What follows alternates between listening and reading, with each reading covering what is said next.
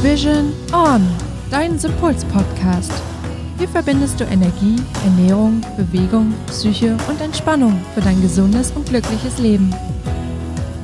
Hallo ihr Lieben, willkommen zu einer neuen Podcast-Folge. Und jetzt geht es weiter mit dem zweiten Teil zum Thema Depressionen. Während wir in der letzten Folge besprochen haben, was es überhaupt für Arten an Depressionen gibt und wie diese eigentlich entstehen und ob du dich vielleicht damit auch irgendwo wiedererkennen kannst, gehen wir in dieser Folge darauf ein, was du konkret dagegen tun kannst, um dort dauerhaft und auch langfristig wieder rauszukommen. Also sei gespannt und bis gleich. Hallo liebe Anna. Na Hannes. Willkommen zu Teil 2.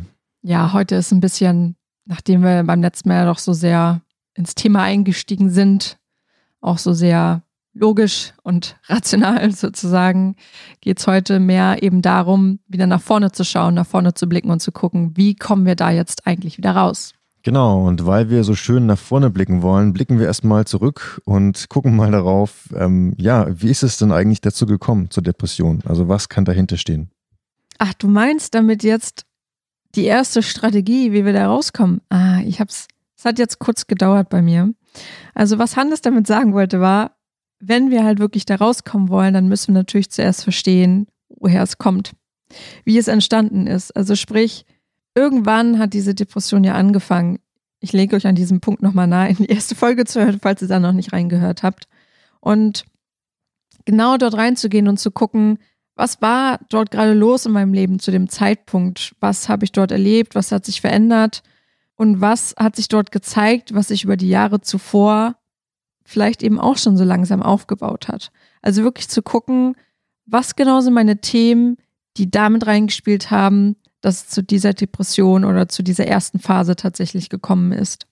Denn unser Verstand will immer abgeholt werden. Wenn wir uns damit nicht beschäftigen, und das ist bei jeder Form von Krankheit auch so, und ich kann es euch nur ans Herz legen, ihr müsst hinschauen. Und es ist auch nicht schlimm, dorthin zu schauen. Im Gegenteil, sucht euch da auf jeden Fall jemanden, der euch dabei ganz liebevoll begleitet. Ja, und es läuft natürlich wie immer darauf hinaus, dass wir dann schlussendlich bei Glaubenssätzen und Emotionen landen, die wir wieder auflösen dürfen. Und da legen wir euch nochmal ans Herz, das über die psychoenergetische Ebene zu tun. Das bedeutet also, da nochmal das Unterbewusstsein mit einzubeziehen und ganz explizit mit Hilfe des Unterbewusstseins an diesen Emotionen zu arbeiten. Und wir haben jetzt schon ein oder zweimal darauf hingewiesen, dass eben diese Ansätze wie Hypnose oder Theta Healing extrem wirksam sind, um einerseits zu verstehen, andererseits das Verstandene emotional auch aufzulösen. Vor allem eben im Unterbewusstsein, weil es den Großteil unseres Verhaltens auch ausmacht. Psychotherapien sind gute Ansätze, die aber hauptsächlich nur auf Verstandesebene arbeiten. Aber wenn wir wirklich die Veränderung erzielen wollen, müssen wir uns unterbewusst sein, weil dort eigentlich das ganze Verhalten gespeichert ist.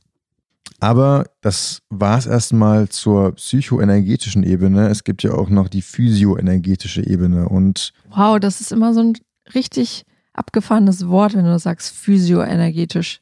Ja, In der psychoenergetisch schon krass, aber wenn du dann nochmal physioenergetisch sagst, dann muss ich erstmal kurz überlegen, okay, was war jetzt Psycho und was war jetzt physioenergetisch? Ja, willkommen in der neuen Welt.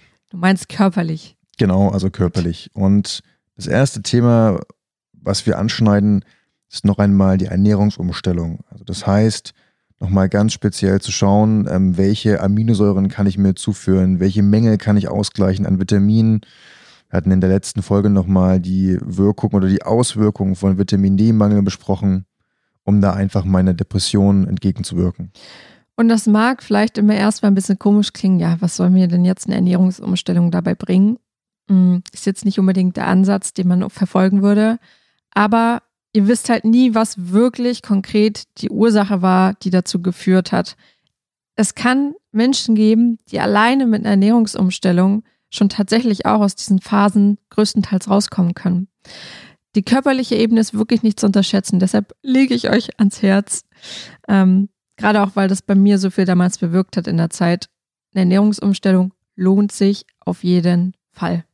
Es ist aber nicht nur die Ernährungsumstellung, sondern auch das Thema Sport und Bewegung. Und ich kann es euch nur aus eigener Erfahrung sagen, Wer von euch lange nicht beim Sport war, beziehungsweise als ich lange nicht beim Sport war, hatte ich so ein bisschen das Gefühl, selbst wenn ich entspannen wollte, ich kann nicht wirklich abschalten, ich kann nicht wirklich entspannen. Der Körper stand trotzdem unter Strom und der Kopf hat gearbeitet. Ja, und es waren immer wieder, ich erinnere mich immer wieder an die ersten Male nach langer Zeit, bei denen ich dann beim Sport war und nach dem ersten Training hatte ich das Gefühl, ich bin seit Wochen oder seit Monaten mal wieder in einem Ruhezustand. Und genau das könnt ihr eben auch machen, um eurer Depression entgegenzuwirken. Und dafür bedarf es nicht, dass ihr ins Fitnesscenter geht oder ein krasses Workout irgendwo draußen in der Umgebung macht, sondern es würde völlig ausreichen, einfach mal eine Runde spazieren zu gehen. Und am besten natürlich das Ganze in der Natur, denn Sport und Bewegung an sich erhöht ja schon die Glückshormone, aber in Kombination mit der Natur ist dieser Effekt nochmal verstärkt. Gute Therapeuten sind mittlerweile tatsächlich auch so weit, dass sie Sport auch empfehlen bei Depressionen. Das kann man auch gut schon im Internet nachlesen. Bei Ernährung bin ich mir noch nicht so sicher, ob die Leute da so weit sind, also die Therapeuten. Aber Sport und Bewegung ist wirklich echt gut für unseren Glücksausgleich. In Japan zum Beispiel gibt es ja diese riesen Fangemeinde für das sogenannte Waldbaden. Und so langsam setzt sich das auch in Deutschland durch weil dieses Waldbaden ist für diejenigen Menschen, die viel im Büro sitzen, die vielleicht wenig Vitamin D haben, die generell wenig in der Natur sind oder sich zusätzlich auch noch wenig bewegen, ist das ja eigentlich die Therapie oder der Therapieansatz, der perfekt passt. Am besten tatsächlich barfuß, denn wenn wir, das unterschätzen wir auch, das Erden, das wir haben, das durch die Schuhe leider nicht funktioniert, ähm, wenn wir barfuß auf der Erde stehen, dann durchlaufen uns ja, die Ionen, ne? Habe ich das richtig gelesen? Glaube, Sozusagen ja. genau der Erde laufen einmal durch uns durch und erden uns im wahrsten Sinne des Wortes. So funktioniert eigentlich Erden. Und die sorgen auch dafür, dass der Körper sich auch viel, viel besser regenerieren kann und wieder ordentlich fließt. Und natürlich befreien die uns auch von der ganzen Strahlung, die tagtäglich auf uns einstrahlt, wirkt. wirkt. Wenn du manchmal das Gefühl hast, da sind vielleicht Emotionen, die da halt richtig hartnäckig drin stecken und festsitzen ähm, und du gerade auf der emotionalen Ebene nochmal ein bisschen arbeiten willst und rauslassen willst, kann auch hier nochmal helfen, zum Beispiel begleitende Reiki-Sitzung in Anspruch zu nehmen, um halt diese Blockaden, die sich irgendwo vielleicht festgesetzt haben, tatsächlich zu lösen. Was da auch gut ist, ist Klopfakupressur, die wirklich für Emotionen sind. Das heißt, man klopft mit seinen Fingern an bestimmten Stellen am Körper, um dort die Emotionen quasi zu ja, releasen, also rauszulassen, zu, wie sagt man das auf Deutsch? Ja, ich glaube rauszulassen. Rauszulassen, passt. ne? Irgendwie, genau. Und es können aber auch Kakaozeremonien sein, zum Beispiel, wo man auch nochmal sehr, sehr tief in die Verbindung mit seinem Herzen geht, weil gerade im Herzbereich auch ganz viel auch Emotionen tatsächlich sitzen können.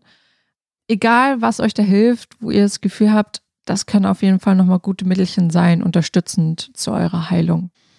So, und wenn ihr dann wieder bereit seid, unter die Leute zu gehen, euch wieder in die Gesellschaft zu integrieren, dann ist natürlich auch gut langsames Socializing. Also mit langsam meine ich nicht langsamer sprechen, sondern mit langsam meine ich ähm, eben Stück für Stück mit den Leuten wieder in Kontakt zu treten, wo ihr wisst, ja, das sind Menschen, die sind positiv, das sind Menschen, die können mich, ähm, mit denen kann ich mich so ein bisschen austauschen, die können mich ein bisschen mittragen.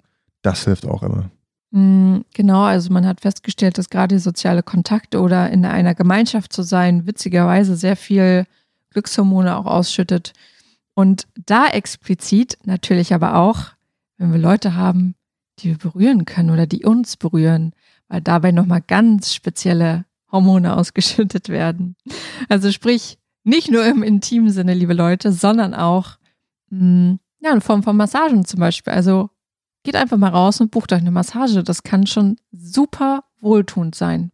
Genau, und dann nochmal als letzten Punkt ein bisschen allgemeiner, sucht euch ein paar Kraftquellen. Quellen, wo ihr wisst, das tut euch gut. Das kann Sport sein, das kann soziale Kontakte sein, das kann Hobby sein, wie zum Beispiel Backen oder Malen oder Singen.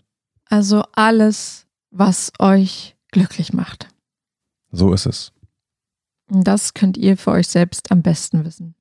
So, da haben wir euch jetzt schon einiges vorgelegt. Ähm, wir empfehlen euch am besten alles zu machen. Sonst würden wir nicht Arogia sein und nicht wir beide sein, denn ähm, du wirst so oder so zwangsläufig wahrscheinlich verschiedene Dinge für dich ausprobieren, aber halt, wenn du wirklich nachhaltig daran möchtest, dann heißt das eben auch, wieder nachhaltig auch einen gesunden Lebensstil zu leben und zu integrieren. Und da tut es dir auf jeden Fall ganz gut, wenn du mal in allen Bereichen reinspürst und das nach und nach in dein Leben einbaust, so wie es dich natürlich auch nicht überfordert. Wir hoffen, dass ihr jetzt so viel für euch daraus mitnehmen konntet und dass ihr vielleicht schon mit diesen paar Tipps die Veränderung erzielen könnt, die ihr euch die ganze Zeit schon gewünscht habt. In diesem Sinne, ihr Lieben, wir wünschen euch einen schönen Tag mit viel Sonnenschein im Gemüt und auch außen und freuen uns, wenn ihr in der nächsten Folge wieder mit dabei seid. Also bis zum nächsten Mal. Ciao. Ciao, ciao.